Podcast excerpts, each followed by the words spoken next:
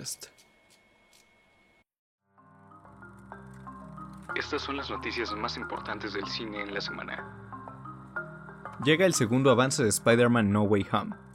En un evento dedicado especialmente a la película, se mostró el segundo avance de la cinta protagonizada por Tom Holland. Vistazo a las nuevas producciones de Disney Plus. Como parte del festejo por el día Disney Plus, se mostraron vistazos exclusivos a series como Moon Knight, She-Hulk y Miss Marvel. Versiones IMAX en Disney Plus. Formando parte de la celebración por el Día Plus, ya se encuentran presentes dentro de la plataforma películas como Shang-Chi, Avengers Endgame, Iron Man y otras en su versión IMAX. Inician funciones presenciales de Oaxaca Cine 2021. Hola y bienvenidos a una nueva emisión de Fotogenia Podcast. Esta es una ocasión muy especial porque tenemos dos invitados muy especiales, quienes son creadores del programa Fiore de Podcast por la Noche y se trata de nada más y nada menos que de Alemar Aristi y Luis Echeverría. Bienvenidos muchachos. Espero que se encuentren muy bien y por qué no nos cuentan un poco de su programa, que es realmente un medio hermano de Fotogenia. Eh, muchas gracias por la invitación, Pablo. Eh, sí, Alemar y yo desde hace nueve meses casi emprendimos este viaje llamado Fiebre de Podcast por la Noche, que es un podcast, como bien lo dice el nombre, pero también es un medio en el que hablamos de teatro, televisión y cine, que es como la parte en la que empatamos con su podcast de fotogenia. Y bueno, cada cierto tiempo, por regular cada mes, eh, pueden escuchar un, un, episodio nuevo a través de Spotify, Facebook y pues en casi todas las plataformas en el que pues ya sea que hablemos de un tema en específico del entretenimiento o pues nos dejemos ir como hilo de media con el chismecito o las notas más comentadas de, la semana, que es justamente con lo que vamos a empezar aquí, ¿no? Eh, sí, gracias a todo el equipo de Fotogenia, ¿no? Por la invitación, como bien dice Pablo, somos medios hermanos y ya llevamos un buen rato intentando juntarnos, pero por una otra razón, pues no, no se daba, ¿no? Pero ya por fin estamos aquí y pues ahora sí, ¿no? Vamos a, hablar a lo que venimos. Sí, y que justamente como lo mencionas, ¿no? Este, ya habíamos intentado hacer una colaboración que primero iba a ser sobre musicales, que de hecho Alemar estaba muy decepcionada por nuestro episodio de musicales, pero este, creo que en esta ocasión nos vamos, nos vamos a redimir porque vamos a hablar de una película muy interesante, una película que creo que a ambos medios nos parece y perfecta, creo que para, para este, esta, este, esta conjunción de, de nosotros, y que se trata de nada, de nada más y nada menos que The West Side Story de 1961. Sí, un, clásico de los musicales, ¿no? El musical por excelencia que triunfa tanto en cine como en teatro y en cualquier lugar que la pongas, ¿no? Es interesante ver qué va a hacer Steven Spielberg esta, con esta película, que ya, pues de por sí la original era muy buena, o sea, ya tenía bastantes premios, bastante reconocimiento, ¿no? Pero vamos a ver el toque de Spielberg, ¿no? Que como decíamos hace rato, ya, pues ya tiene muchísimas películas, mucha experiencia, ya se las sabe todas a todas, ¿no? Entonces vamos a ver cómo nos sorprende Spielberg con este clásico. Sí, Steven Spielberg que ya te hace una película con los ojos cerrados, ¿no? Y pues bueno, primero vamos con el chismecito, que Luis creo que nos puede guiar en esta parte sobre esta primera noticia que es muy importante, que es creo que la más importante de esta semana en cuanto al cine, este, pues el cine comercial. Sí, justamente esta semana se lanza el segundo tráiler de Spider-Man, que todo el mundo lo estaba esperando ya desde hace mucho tiempo. Todos preguntaban que cuándo iba a salir, porque el primero salió en agosto, en agosto pasado, entonces ya había pasado mucho tiempo, la película se estrena dentro de un mes, eh, entonces, pues, no teníamos eh, más información de qué iba a pasar con Spider-Man, la tercera entrega protagonizada por Tom Holland. Y pues se estrena el martes 16 de noviembre el segundo tráiler, eh, un tráiler en el que todo el mundo esperaba la aparición de Tobey Maguire, de Andrew Garfield y de Tom Holland en este universo de Spider-Man, ¿no? El, universo de Marvel y Sony expandiéndose y expandiéndose al infinito, pero no pasó, ¿no? Y algunos quedaron como payasos porque justo antes se había filtrado mm, algunas imágenes y juraban y perjuraban que este tráiler iba a como a redimir, ¿no? A, la película, eh, pero pues no fue así, ¿no? Pero fue un tráiler que, que fue muy visto, o sea, fue muy visto en todos lados. Ajá, es que justamente creo que hay como muchísima desinformación e información sobre el tráiler, ¿no? Hay chismes en los que dicen que había cinco versiones del tráiler, que Sony quería mostrar los tres de Spider-Man, pero que Marvel no quería mostrarlos hasta el estreno de la película. Eh, hay muchísima, muchísima, muchísima información que no sabemos cuál es cierta, cuál es falsa. Sin embargo, pues creo que es importante este, pues aclarar esta, esta clase de mercadotecnia que está teniendo, que están teniendo sobre esta película, ¿no? Eh, no es necesariamente lo que se habla de las películas, digo, no es necesariamente lo que se muestra, sino lo que se habla de estas películas. Y que creo que es lo que está recayendo, esto está recayendo exclusivamente en los fans, ¿no? Que muchos están esperando este ansiado Spider-Verse de los tres Spider-Man de live action, ¿no? Del, del último, de este milenio.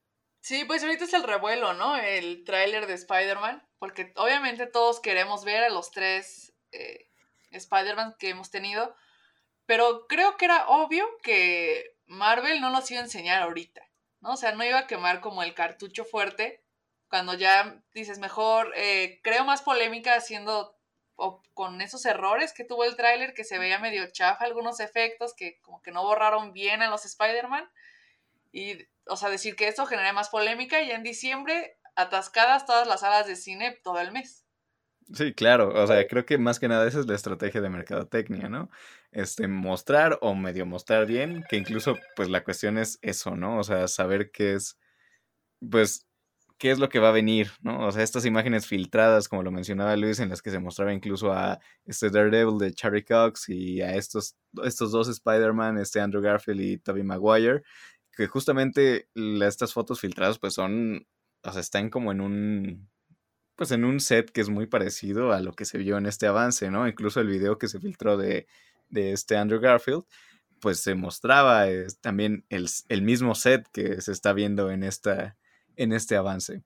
Pero pues vamos a ver qué, qué depara esto hasta diciembre, ¿no? Hasta diciembre podemos saber qué onda. Es que también puede que no pase nada, ¿no? O sea, puede que ni siquiera vayan a aparecer los tres Spider-Man que todo el mundo está esperando y sean tres Tom Holland, ¿no? Eh, en diferentes. O una Zendaya como Spider-Woman, ¿no?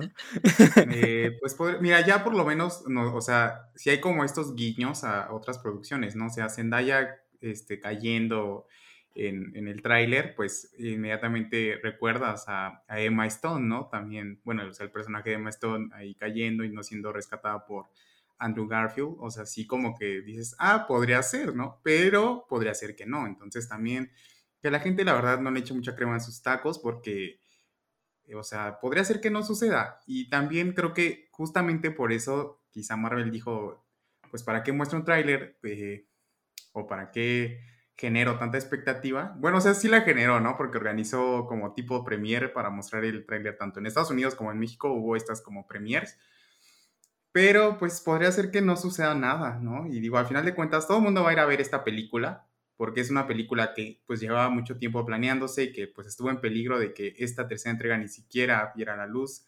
Eh, pero pues la gente va a ir a verla, o sea, igual salgan los tres Spider-Man que quieren o no salgan, la van a ir a ver. Y ya eso es como el gancho, o sea, ya los tienes ahí y va a generar millones y millones eh, de dólares porque la gente la va a ir a ver, aunque no salgan, la van a ir a ver. Ah, yo creo que sí van a salir, ¿eh? Es que tiene que pasar algo, porque ¿para qué pones a los villanos de las películas anteriores con los actores de las películas anteriores si no los vas a hilar? O sea, si quieres hacer tu Spider-Verse, pues está bien, se vale, pero pues agárrate a otros actores, agárrate a otros villanos, no utiliza los de las películas anteriores. Claro, o sea, yo creo que sí, ya está cantadísimo que van a salir. O sea, quien no lo quiera ver es porque de verdad este, así de verdad no se está tapando los ojitos. Pero ya cuando regrese con ustedes en diciembre y les diga así salieron los tres de Spider-Man, les voy a decir lo mismo que Toreto, ¿no? Tuve fe. Así que vamos a pasar a la siguiente noticia, que es este, pues una noticia también de Disney, que Disney está comprando todo el, todo el mundo, todo, todas las franquicias ya son de Disney, pues que como parte de este festejo por el día de aniversario de su plataforma, mostraron vistazos exclusivos a pues nuevas series, ¿no? Moon, Moon Knight, este, She-Hulk y Miss Marvel, ¿no? También, este, pues, también dieron como unas imagencitas de también Agatha Harness, este, del especial de los Guardianes de la Galaxia y también una serie precuela de las películas de Tom Holland de Spider-Man, ¿no? Que Luis no está muy emocionado, tampoco es como que le gusten mucho estas series, pero también las de Star Wars están, están interesantes, ¿no? Sí, yo creo que de todos estos, o sea, es que el evento realmente reveló no solo de, Marvel y de, Star Wars, ¿no? O sea, como películas también que se habían quedado ahí en, plan, en planes, como Desencantada y eso, ¿no? Pero eh, sí, creo que todas las, yo la verdad no soy muy fan, no solo de Marvel, o sea, sino que como que las películas de superhéroes sí me gustan, pero no me engancho, ¿no? Mantengo un buen recuerdo de ellas. Eh, y creo que de todas las producciones que anunciaron, quizá eh, pues la de Agatha, ¿no? Porque creo que de toda esta fase 4 de Marvel es la producción que quizá más ha pegado, WandaVision. Y pues como que a mí personalmente creo que es la, la serie que más le veo y porque ya, o sea, Marvel ya trae un engrudo bien padre ahí en las manos, ya eh, no sabe qué sacar. De hecho, este, este podcast lo compró también Disney, ¿no? Este, Ojalá. sí, ¿no? Porque pues ya, o sea, compró todo y ya, este, pues también compró este podcast y, y pues no sé, digo, la verdad es que sí, como dices, a mí no me, no me llama la atención, pero sé que Alemar esta parte de, de Star Wars, pues sí, sí la tiene feliz. Yo, muy fan de Star Wars, claro que estoy esperando ansiosamente todo lo que saque. No importa que saque 10 series, las voy a ver todas. Y de Marvel también. No importa que saquen la segunda parte de la Navidad de los Ewoks, ahí va a estar alemán. Ah, exactamente, miren, yo la iría a ver sin problemas. Digo, y de Marvel, pues, quizá no soy tan fan, pero sí me gustan, o sea, uno termina viéndolas porque ni modo, o sea, si ya te aventaste 25 películas, ni modo de no verte una serie. Pues claro. y bueno, también otra noticia que está que salió, digamos, este, por este, esta celebración de Disney, de Disney Plus, fue que subieron algunas películas, bueno, unas versiones de las películas de Marvel, que es, las versiones IMAX, ¿no? De estas películas, en las que se ve, pues digamos, un ancho, bueno, un aspecto de radio, pues distinto, ¿no? En estas, en estas cintas. Bueno, hay que aclarar que también tienes que tener el equipo para verlo, ¿no? Obviamente. Sí, aparte, no, o sea, de todas estas producciones que anunciaron que iban en formato IMAX, o sea, ni siquiera es como que toda la película esté en este formato. O sea, creo que solo eh, Avengers Infinity Wars y Endgame es la que tiene, este, o sea, que sí fue filmada así para IMAX y las otras pues tienen allí una que otra escena, ¿no? Que digo, también tampoco es como que altere el, eh, ninguna de las fases, ¿no? O sea, Hablaban de no, no es como que en el cuadro de arriba sale un villano que no había salido antes, ¿no? Exacto, porque hablaban de la escena del funeral, creo. No, no, no, de la escena en la que Iron Man deja una carta a su hija, ¿no? Y que eh, de fondo salía el Capitán América y no recuerdo qué otro personaje. Y realmente, pues, que se supone que en, en, en la versión como con estos márgenes negros no se veían y en el IMAX ya, entonces pero no genera nada, o sea, no hay ningún cambio en la trama con eso, entonces no, eh, o sea, creo que esto nada más es como una muestra de que estas películas de Marvel, pues, no pasa nada si las ves en el teléfono, si las ves cortadas, si las ves en donde las quieras ver, ¿no? O sea, es la misma película. Esto no, bueno, este, este aspecto de radio no hace una diferencia, no es como, digamos, por así decirlo, en, en, las películas de Wes Anderson que tienen diferentes formatos en algunas ocasiones, o por ejemplo, o sea, es más que nada un, un experimento como lo que hacía Christopher Nolan en, la que, en las que tiene pues películas normales, digamos, o sea, con este, el aspecto de radio de 2.30 y tantos, y luego se pasa al formato IMAX de un momento a otro, ¿no? No hay una narrativa dentro de este formato, o sea, simplemente pues la información está ahí, está ahí y pues digamos se ve padre, digamos, en tu pantalla que, que veas las películas de Marvel completo, ¿no? Ya. Pues sí, pero o sea, se entiende que no es tan relevante el que ahora sean IMAX, pero es, yo creo más que nada, de alguna forma, el regalo para los fans, ¿no? O sea, si eres fan, pues lo quieres ver completa, o sea, no quieres ver las dos rayitas ahí a los lados. pero que justamente yo ni siquiera sabía que había versiones IMAX, ¿eh? O sea, de estas películas. Es como de, pues como aquí en México creo que nada más hay como cinco salas IMAX, pues, o sea, uno ve las películas donde en el cine más cercano, ¿no? No te vas a ir hasta... O sea, de hecho, hay una, bueno, solamente creo que ya queda nada más una megapantalla IMAX, pero, sola, pero sí hay como unas 10, 14 salas IMAX. Pero es que tú no eres fan, por eso no, no te emocionas, Pablo. Pero mira, los fanáticos verdaderos de Marvel seguro sí les dio gusto. pero yo creo que yo creo que disfrutas el formato IMAX, o sea, cuando ya estás en, en, el cine, ¿no? También como fan, yo creo que sí habrá quien diga, ay, pues mejor este, la veo en el cine. Digo, ahorita ya no puedes ver este, Avengers Endgame o Infinity War en el cine porque pues, ya no está, pero pues está en la plataforma de Disney Plus, entonces también siento que es una estrategia de Disney Plus para decirle a la gente, mira, o sea, tus películas ahora están en IMAX y tú, si lo estás viendo en tu celular, digas, ay, sí, voy a vivir la experiencia, ¿no? Y, le das con tus dedos hacia arriba y ya puedes ver todo en pantalla grande.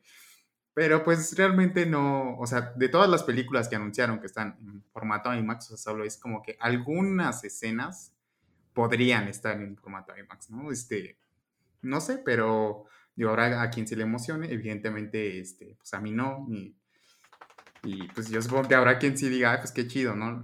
Las iré a ver, este, descargaré eh, Disney Plus y pagaré mi membresía de un mes. Y, o sea, con todos estos lanzamientos que también tuvieron y que van a tener, pues la gente ahí está como que enganchadísima, ¿no? Con, con su formato IMAX. Pero pues cada quien, yo respeto, respeto mucho eso. Aquí se respeta. Pero bueno, la siguiente, pues más que nada es, este, es dar información sobre, este, pues, que inician las funciones presenciales de Oaxaca Cine 2021 y que estas funciones presenciales inician el 20 de noviembre en el Centro Cultural Comunitario de Teotitlán del Valle, en Oaxaca. Sí, yo sí, yo sí quiero agregar algo a, eso. O sea, creo que sí me parece importante esta décima edición de, este festival porque eh, pues llega cine que muy difícilmente llega eh, a otros lugares de la República si no estás como en, la capital, ¿no? Bueno, en, la Ciudad de México, ¿no? Ya me escuché muy viejo, pero, este, o sea, sí, porque muchas de esas películas eh, ni siquiera llegan fuera de la Ciudad de México, ¿no? O sea, sí le batallas mucho para encontrar una sala eh, de arte o una cineteca, ¿no? O sea, más que nada no llegan en este en medios como bueno en pantallas de exhibición cinematográfica como lo son exclusivamente las salas de cine. Eh, algunas películas sí llegan en Prime Video y en, este en algunos otros servicios de streaming no pero este pues digamos tienen el formato híbrido ahorita en Oaxaca Cine que también están presentando en televisión y en la sala virtual sí y aparte son 10 años no entonces qué padre qué padre que que lleguen a 10 años y, que pues sean muchos más para, para Oaxaca Cine, ¿no? Sí, este, pues bueno, las funciones en televisión eh, son a través del canal 9.1 de Core TV y esta, este, bueno, y también estas películas se van a presentar, como ya había mencionado, en la sala virtual y que esta sala virtual pues es presentada en colaboración con la plataforma Filmil Latino, ¿no? Esto será a partir del 3 de diciembre y pues va a terminar hasta el 19 de diciembre. A las películas que se van a que entre las películas que se van a mostrar pues están Eco en la montaña, temporada de patos eh, y bueno también otras como La Negrada. También este pues nada más que hay otros títulos que se van a ir anunciando a través de las redes sociales y en la página web de Oaxaca Cine. Hay que estar pendientes, ¿no? Digamos, este, como lo menciona Luis, creo que es una muy buena oportunidad para ver este, para ver los títulos en una sala de cine. Y pues sin más, creo que vamos directamente hacia la película. Sí, exactamente, pues eh, vamos a hablar de West Side Story. Eh, es una película que está dirigida por Steven Spielberg, se va a estrenar en unas semanas antes de que, de que termine el año. Eh, nos cuenta, o sea, no hay mayor premisa, ¿no? Es como la adaptación. Bueno, pero nosotros vamos a hablar de la versión de 1961, sí, ¿no? Sí, sí, sí, Esta película que es dirigida por Jerome Robbins y Robert Wise. Sí, digo, la premisa es, eh, pues obviamente, como una versión moderna, o sea, en, la década que sale del siglo pasado, eh, versión moderna de Romeo y Julieta, de William Shakespeare.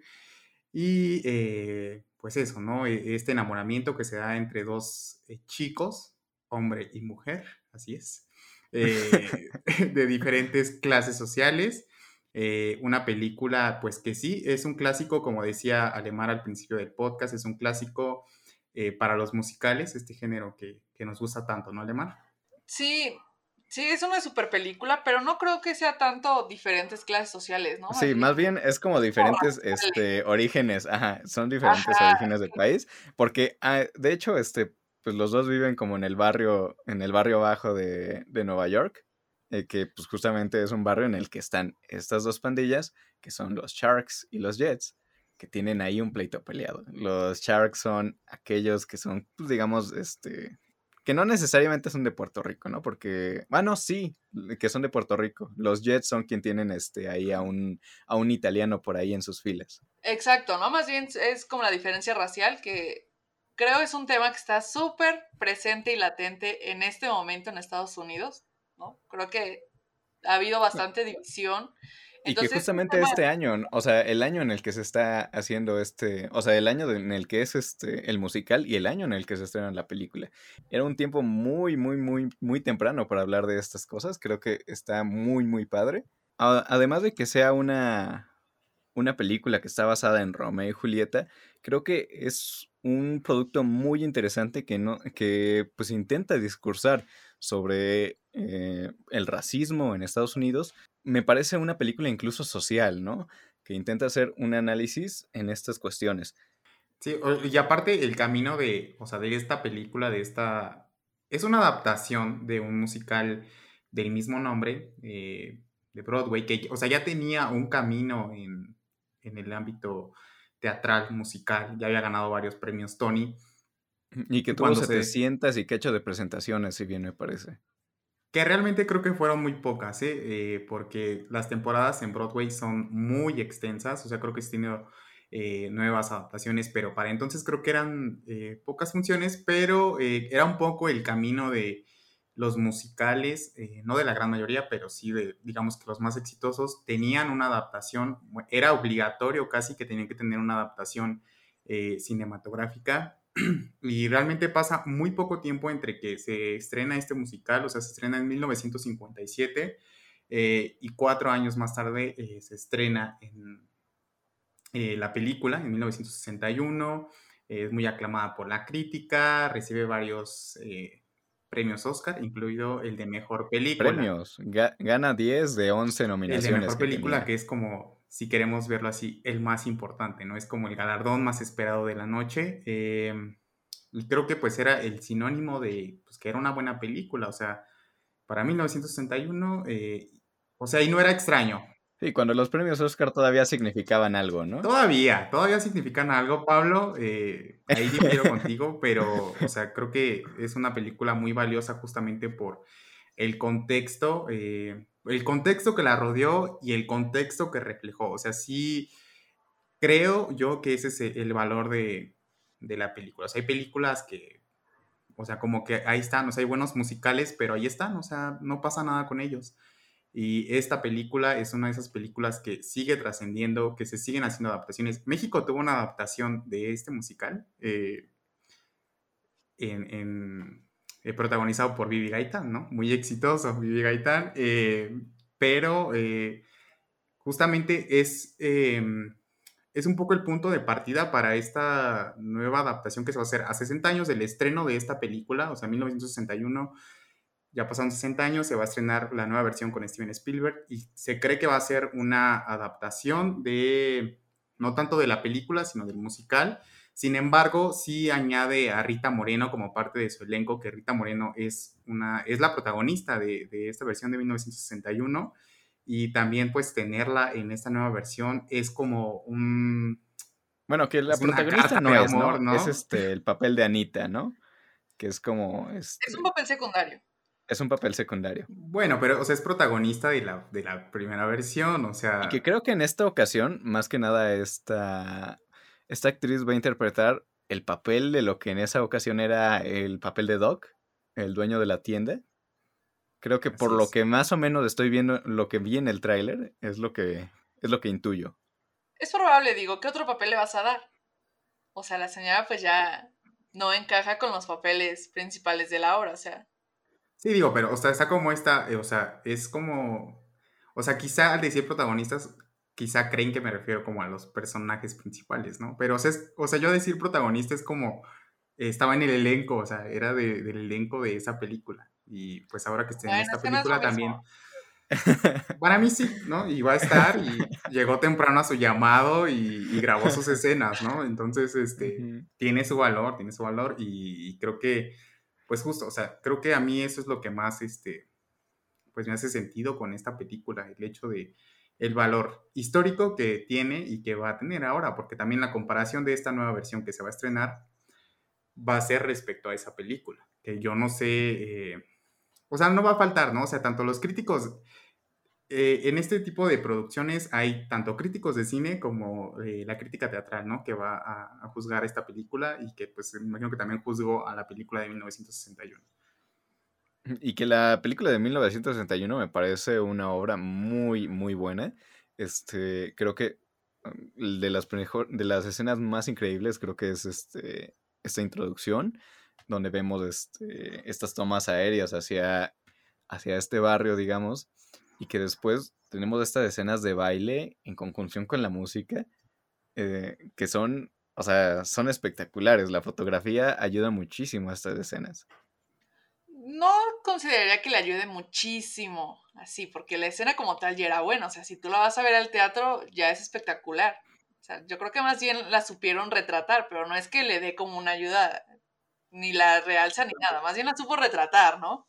Sí, a, a mí me gustaría como o sea, como que he hablado mucho de los aciertos que tiene, que tiene esta película, esta producción de 1961. Eh, otro, otro dato por ahí, quizá curioso, ¿no? Quizá no. Eh, es que en el elenco, en este eh, elenco de soporte, si queremos llamarlo así, o sea, como los bailarines, ¿no? La gente que va pasando por la calle y todo eso, venían justamente, o sea, cada uno de los actores venía de hacer alguna versión de este musical entonces, evidentemente se notaban pues las ganas que tenían de, de contar esta historia. O sea, yo creo que cuando vienes justamente de ahí, o sea, hay muy, pocas veces a la gente de teatro como que se les da la oportunidad de triunfar en cine, ¿no? O sea, lo vemos como que en lugar de que traigas a la gente que hizo la versión de teatral a la versión cinematográfica, sobre todo actualmente, como que te traes a las figuras que están triunfando, ¿no? Y en esta versión cinematográfica pues tenía a gran parte del elenco de las producciones teatrales y creo que eso fue un gran acierto. Creo que justamente uno de, este, ahorita que estamos hablando de los aciertos y, los, y las desventajas de esta película es que los actores principales no eran, este, pues no eran artistas completos en el, en el estricto sentido de la palabra, ¿no? Incluso, o sea, eran actores que se les dobló la voz para el canto sí, eso es un poco raro, ¿no? Eso no suele pasar. O sea, acá siempre meten al actor que 360, ¿no? Que puede hacer de todo. Creo que es el desacierto que tiene la película. Yo creo que hubiera sido mejor que, como dice Luis, agarraran, quizá no los de Broadway, ¿no? Porque están un poco peleados los actores, ¿no? Entre cine, teatro y televisión, ¿no? Como que no se dan el mismo valor entre ellos. Pero por lo menos hubiera metido un actor que cantara. Eso de que estén doblando las voces, sí estaba medio. Sí, que de hecho Elvis Presley es quien iba a interpretar al, el papel de Tony, ¿no? Este, Qué bueno que no lo hizo, la verdad. Unos datos ahí curiosos que, vi. Es que sí era muy común. Era muy común que los. Eh, y era, o sea, les digo, era muy común que los, bueno, que los cantantes que estaban como en el estrellato en ese momento protagonizaran o sea, que protagonizaban las películas también. O sea, en México muchos eh, contemporáneos, o sea, cantantes, eran los protagonistas de películas musicales. Digo, con menor presupuesto que en Estados Unidos, evidentemente, pero era muy común porque era como generar no solo ventas para el artista, o sea, generabas ventas también, pues, para, eh, pues, para la película. Eh, entonces, digo, no sé qué pasó aquí con, con Website, ¿no? O sea, igual y si cantaban, pero, eh, o sea, en el teatro y en los musicales hay una serie de requisitos en cuanto a tesitura, eh, o sea, igual y sí pueden cantar, pero no pueden cantar y bailar al mismo tiempo. Digo, no todos pueden, como dice Alemar, se necesita figuras 360. Eh, quizás sí puedan cantar si eran afinados, pero no pueden dar el do de pecho a la hora de filmar, eh, cantar, actuar, ¿no? O sea, hacer todo eso, eh, pues no cualquiera. Se ve fácil, pero no cualquiera lo puede hacer. Me imagino que por eso usaron también actores de teatro, ¿no? O creo que en la actualidad ya se jala cada vez más actores de Broadway a ser, quizá no los protagónicos, pero los personajes secundarios ya seguidos son actores de Broadway, que saben que pueden hacerlo todo, ¿no? O sea, que pueden estar dos horas continuas bailando, cantando, actuando y, terminan sonriendo al final. Que en aquella época siento que estaban todavía más divididos y no se hacía tanto y por eso agarraron estos actores, ¿no? Digo, si hubiera estado Elvis, yo creo que hubiera estado terrible. O sea, cantaba muy bien, pero pues la actuación no era muy lo suyo. O sea, sus películas, se eran películas como un poco X, ¿no? De hecho, ¿cuántas recordamos realmente de Elvis? Y bueno, ya hablamos un poquito de los aspectos técnicos de esta película. Eh, ¿Qué les parece si vamos de lleno con lo que es la historia, no? Este, como mencionábamos, pues están estas dos pandillas que son los Sharks y los Jets. Y que pues el líder de los Sharks es Bernardo, ¿no? Hermano de María, interés romántico de Tony, quien a su vez era, pues, antiguo miembro de la pandilla de los Jets. Y que este, este amor es técnicamente prohibido para ellos dos, ¿no? Sí, que además Tony, digo, ya no, como dices, era ex miembro, pero seguía siendo de alguna forma el líder, ¿no? Porque todos lo veían como, como el Danny Zuko de esa película, ¿no? todo, era como el que jalaba, o sea, al final por eso esperan a que él vaya al baile, ¿no? Y demás. Y que justamente, este, como les comentaba, o sea, creo que es una película con que, intenta hacer un análisis social, ¿no? Incluso, pues, este, rescato mucho este, esta parte en la que ellos, este, los Jets están como que burlando de, hacen incluso una canción este, que es como en burla sobre las instituciones de la sociedad y sobre los trabajadores sociales, y que justamente es de lo que habla la película, ¿no? O sea, ellos lo ven como una burla, pero realmente todo lo que estamos viendo se puede analizar socialmente, ¿no? Ellos dos, estas dos pandillas son rezagados de la sociedad, no son, no son realmente un, este, parte fundamental de ella, son los estadounidenses de clase baja y además inmigrantes, ¿no? Por otra parte, que se están peleando por un terreno que, lo sienten como suyo, ¿no? Por esa parte de, barrio que, que lo sienten como suyo, ¿no? Y que se pelean por esta zona. Sí, también, o sea, en esa, creo que en esa época de por sí estaba, como dices, ya estaban los indicios de lo que iba a ser la revolución, eh, pues de Luther King, ¿no? Que, o sea, tarda en llegar, pero ya estaban los indicios, ¿no? Como que el racismo estaba en el tope y hablamos en esa época siempre del racismo a los negros y los latinos quedan bien olvidados, ¿no? Y esta película rescata un poquito a la comunidad latina, de la cual en esa época simplemente no se hablaba, o sea, ni siquiera pasaba por aquí.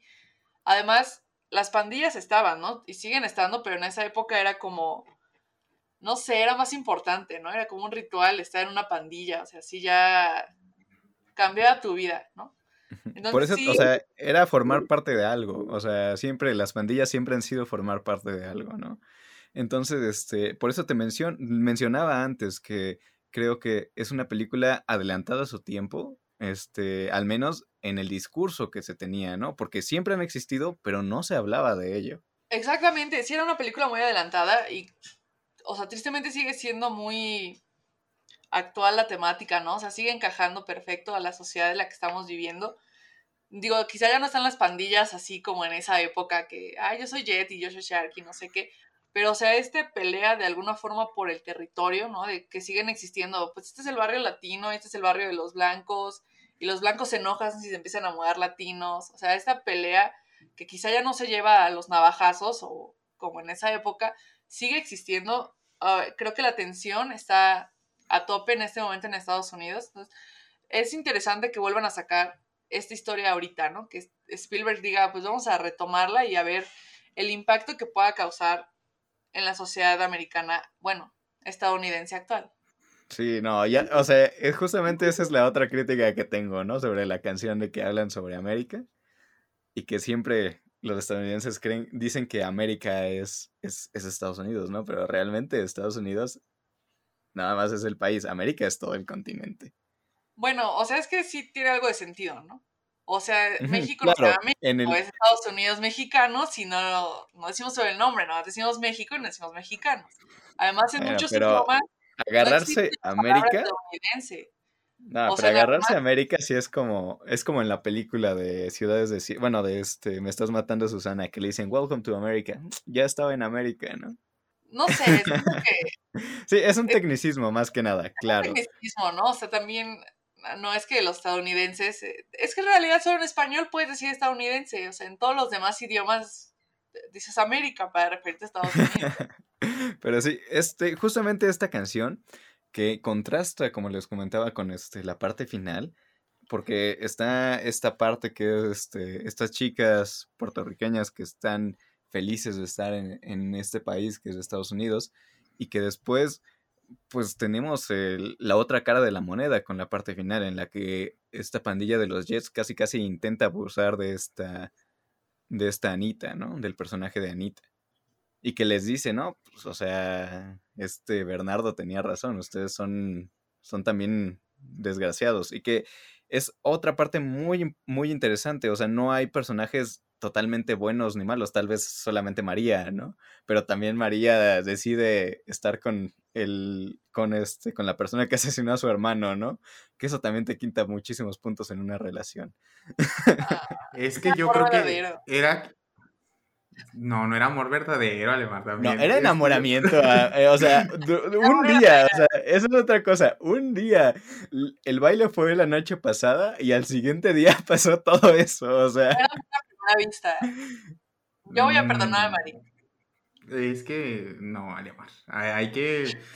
Es que yo creo que sí, como dices, no era, no eran personajes buenos buenos ni malos malos, ¿no? Este, el arco era más humano, o sea, a diferencia de otros musicales en el que siempre estaba feliz la protagonista o siempre estaba feliz el protagonista, esta historia era más humana y ha sido el punto de partida para otras historias, o sea, que han tomado como referencia alguna parte de, de la trama, ¿no? Eh, justo hablaban de las pandillas y pues en, en Vaselina, que se, estrena, que se muchos años después, pues igual, ¿no? Están este, los cocodrilos, ¿no? Y los del Rayo Rebelde y eso, ¿no? O sea, es, es muy fresa Vaselina, pero retoma esta parte de las pandillas.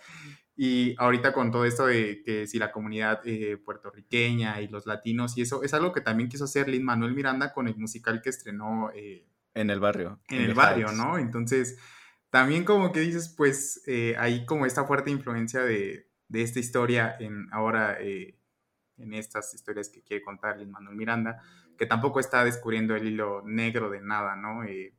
Digo, el hilo rojo, eh, pero, o sea, fue una fuente de inspiración, eh, justo esas temáticas de las que ustedes hablan, que están presentes en, en la película y que yo creo que, o sea, en mi análisis, más que si, o sea, como decían, a pesar de que todos están como en, la misma clase social, eh, digamos que siempre hay como esta, esta cuestión de los oprimidos y los opresores, ¿no? O sea, naturalmente, no importa si eres de la misma clase social, eh, por algo que yo tenga, eh, aunque seamos de la misma clase social, no sé, a lo mejor yo soy de clase baja, pero soy blanco, ¿no? O no sé, yo sí sé hablar inglés, pero tú no, pero a ti se te nota que sí, de este, tienes como esta influencia de puertorriqueña y así, o sea, eso ya genera un poco de opresión, o sea, y eso es como natural, si lo queremos ver así, o sea, y creo que eso está O representado sea, también en- más bien no es natural, ¿no? Es, es, es común. No, o sea, es natural porque no lo puedes cambiar, o sea, está ahí. Bueno, no consideraría que fuera natural. Más O sea, bien, como dice está- Pablo, ya lo tenemos tan arraigado que lo vemos como algo normal. Y tampoco creo que no se pueda cambiar, al contrario, creo que está cambiando, ¿no? Y que haya conversación, que haya películas o las obras, eh, ¿no? Como fue In the Heights o como es eh, Hamilton, que retoman a la comunidad latina, es precisamente lo que hace que cambie, ¿no? O sea, que haya conversación, pero no, no consideraría que es algo natural como tal. No, o sea, sí se puede cambiar, pero o sea, es natural, o sea, está dada, o sea, está dada que a lo mejor eh, en esta clase baja alguien pues sí hable mejor inglés, ¿no? O alguien no, o sea, o que sea como su, su tono de piel sea más claro y el otro sea más oscuro, o sea, ya está ahí, o sea, está es natural, Pero ahora, ¿qué, vamos, a, ¿qué e, vamos a hacer con eso? que haya diversidad. Es natural y ahora, ¿qué vamos a hacer con eso? Pero la, lo que no es natural, a lo que nos referimos nosotros, es que haya un opresor y, este, y una víctima, ¿no? No, es que, o sea, tanto como víctima, no. O sea, eres, o sea, es como opresión por, o sea, por el simple hecho de que está ahí presente. O sea, no importa si quieres hacerlo o no, o sea, ahí está dada, o sea, no es como que tú estés ensañándote con la persona, ¿no? O sea, está dada, pero, o sea, eso no te hace una mala persona, o sea, tienes que hacerte consciente de que existe y que si tienes como cierto privilegio con eso, ¿no? Y también no pasa nada, o sea, nadie te va a juzgar, no te van a meter a la cárcel, pero ahí está. O sea, pero es que ya estás hablando de diferentes cosas. O sea, una cosa es que tengas privilegio y otra cosa es que con ese privilegio estés oprimiendo a otras personas. No, es que es muy complejo, es muy compleja esa idea, es muy compleja esa idea. Mejor este... Ok. Eh, pero sigamos con la película. Es, que, es que es muy complejo, pero, o sea, justamente va de eso, ¿no? O sea, de este, esta, este, este conflicto, ¿no? Que se presenta aún así seas como de la misma clase social. O sea, hay un conflicto que es... sí, claro, que por ejemplo, este, o sea, especificando esto que estás comentando, pues por ejemplo está el policía corrupto, ¿no? Que también odia a los este, puertorriqueños y que les dice, ah, pues dime dónde va a ser la pelea porque si se pone feo, pues yo te echo la mano a ti. Y que también hay como un cierto honor ahí, ¿no? Entre las pandillas que como que, le, o sea, como que intentan mm, arreglar estas cuestiones solamente entre ellos sin, sin involucrar a la policía, ¿no? Claro, porque si involucras a la policía, pues no ganaste tú, te ganó la policía, ¿no? Como tal. Sí, como te comento.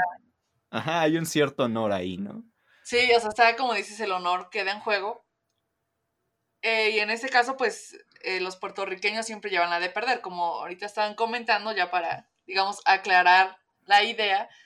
No es que sea natural, es que eh, existe, ¿no? Hay un privilegio y los Jets, por el simple hecho de ser blancos, aunque fueran igual de pobres, pues ya llevaban la ventaja, ¿no? Incluso en la canción como decía hace rato, de América, ¿no? Que las chicas te dicen todo lo bueno que hay en América y los chicos como que las bajan a la realidad, ¿no? Decir, o sea, sí, todo eso que mencionas tú existe, pero no para nosotros.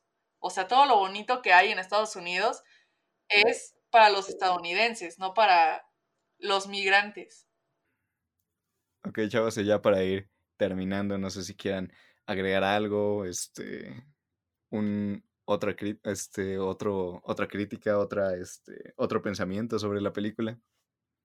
Pues sí, justo abonando a, lo que dice Alemar sobre, incluso aunque ya sean como reconocidos, eh, siento que pasa lo mismo con la comunidad afrodescendiente y que también lo vimos. Es que mira, yo hilo un musical con otro. O sea, yo, a mí dime que hable de un musical y me voy a ir a otro, ¿no? Por las referencias que toman.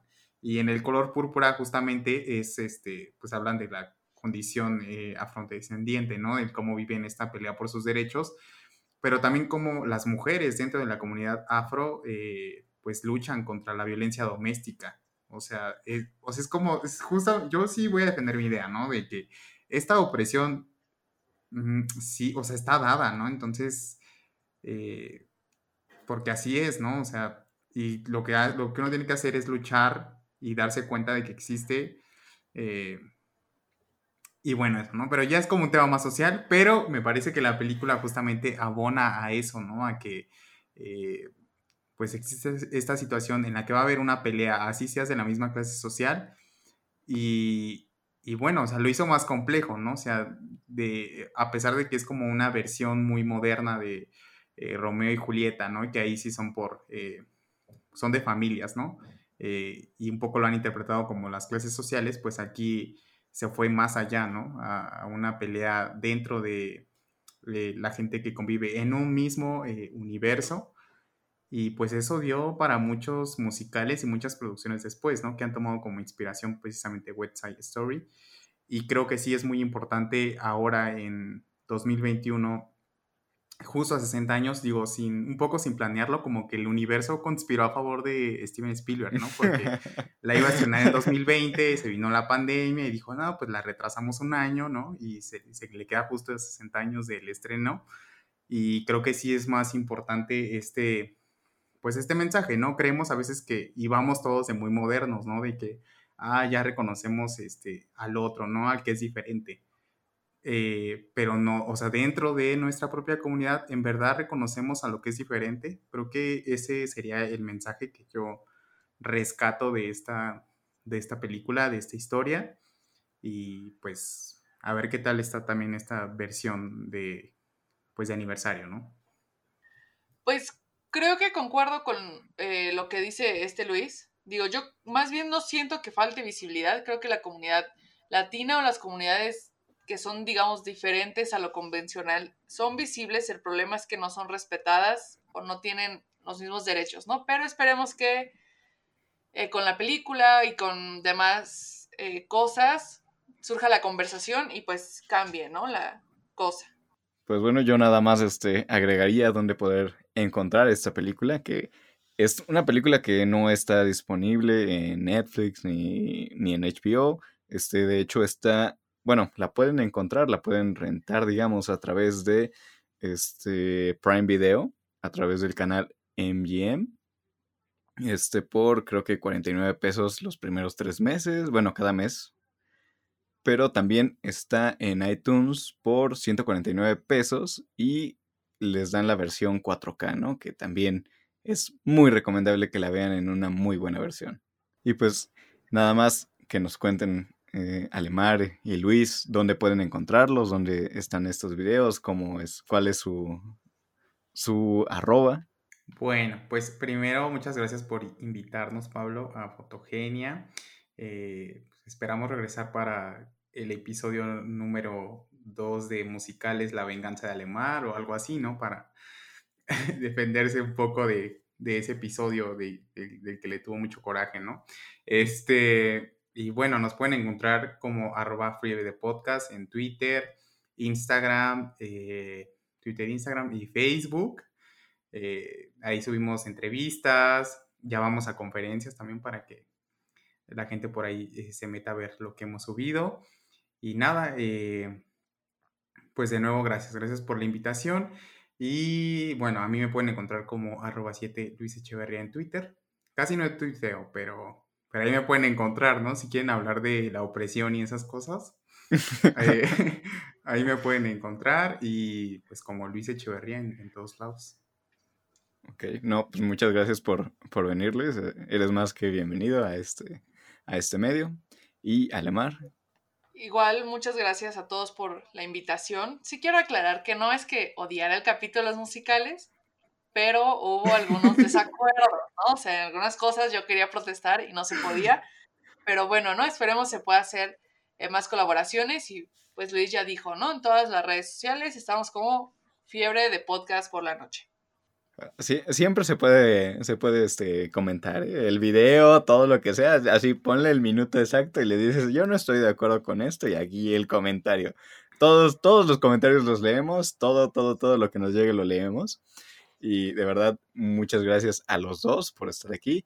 Esperemos que no sea la última colaboración, que nos inviten, los invitemos y vemos qué pasa. Ahí me hubieran... Yo, yo estoy un poquito triste porque nunca me invitaron a comentar la serie de Luis Miguel, pero bueno, ya, esa es otra historia. Es que eso ya no, ya no va a pasar, ya se acabó Luis Miguel, ¿no? Pero igual... Terrible. igual y después, después, puede, todo puede pasar, ¿no? En esta viña del Señor todo puede pasar.